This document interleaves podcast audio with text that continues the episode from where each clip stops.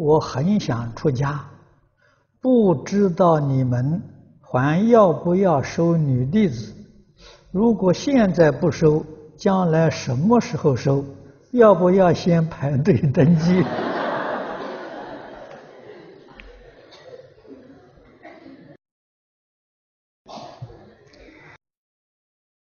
这个出家了是缘分啊。那么首先呢，自己要真正发心啊，最好啊是要把佛法了，就佛教啊搞清楚啊，不要迷信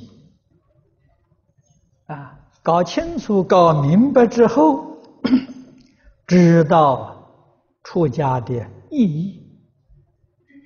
啊，为什么要出家？啊，绝不可以感情冲动，啊，糊里糊涂就出家了。啊，出家之后又糊里糊涂的修行，啊，修得糊里糊涂的，将来死的时候还是糊里糊涂的，这就错了了。啊，出家。不外乎两桩事啊，第一桩事呢，护法。啊，做内护。啊，这个内护就是管理道场。啊，为道场啊服务。啊。第二种呢，发心讲经弘法，带领大众啊修行，出家人做的就是这两桩事情。在家同学的护持，这是外护啊，内护外护啊，跟弘法结合成一体啊，互助合作，佛法就兴旺了啊。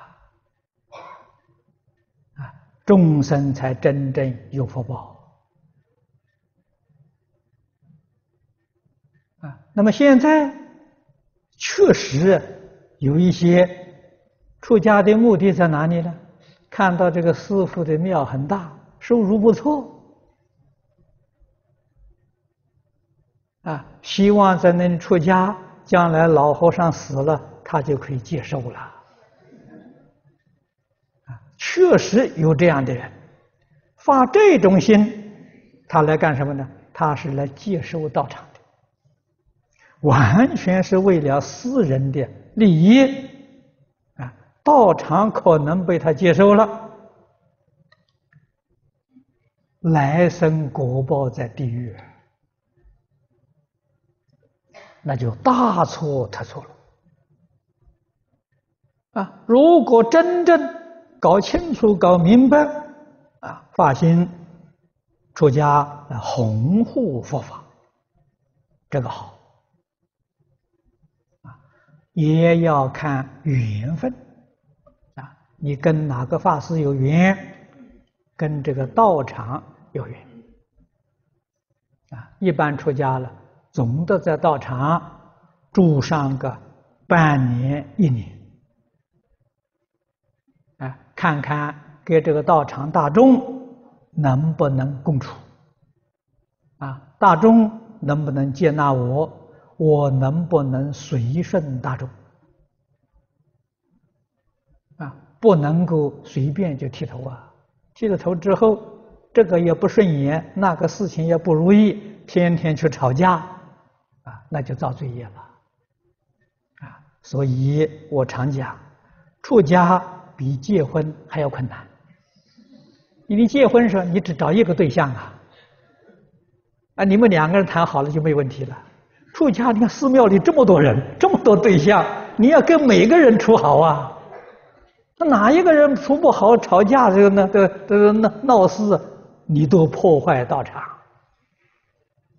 啊。所以出家比在家结婚难多了啊。这个道理啊，一定要懂。